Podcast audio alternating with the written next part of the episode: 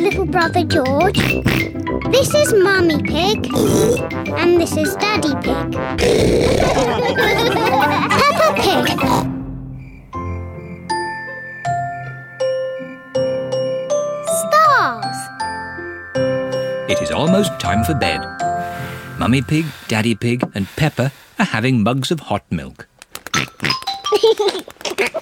George, why are you dressed up in that spacesuit? You should be in your pyjamas.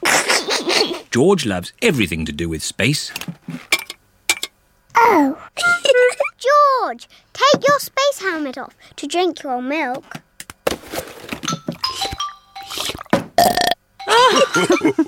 Bedtime, little ones. At night, George likes to listen to his space mobile. Not space again. it's boring.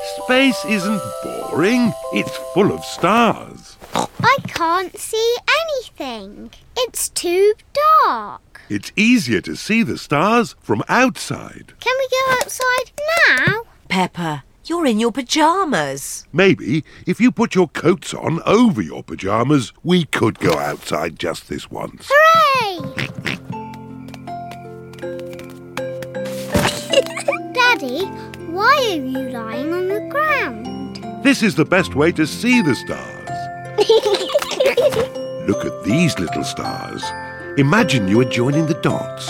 That's called the Big Dipper. Ooh. Yes, and the two stars at the end point to the North Star. Wow.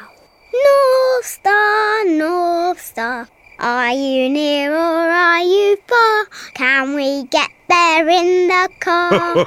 no, Pepper. The stars are much too far away. are they even further than the seaside? Oh, yes, but they look a lot closer through a telescope.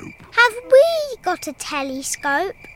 No, but Grandpa Pig has a very good telescope. Can we go to Grandpa Pig's house now? it's much too late. Maybe we can go just this once, Daddy Pig. Hooray! It is the first time Pepper and George have been in the car at night. Look, we're following the North Star. North Star, North Star, shining with a twinkly glow, please show us the way to God. Pepper and George have arrived at Granny and Grandpa Pig's house.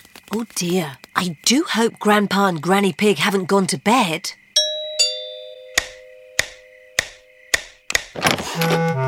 What are you doing here at this hour? We want to see the stars. Pepper and George were hoping they could look through your telescope.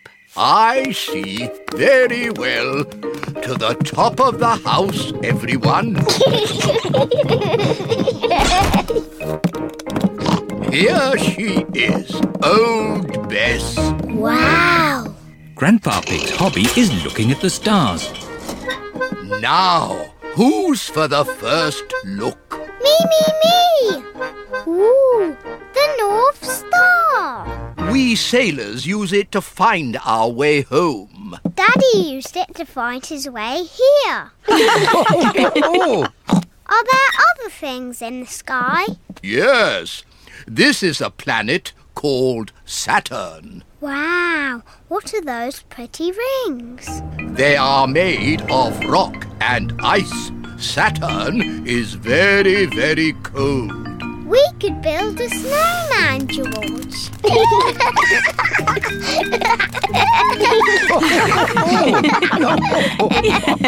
Quick! Look! oh. It's a shooting star. You must make a wish.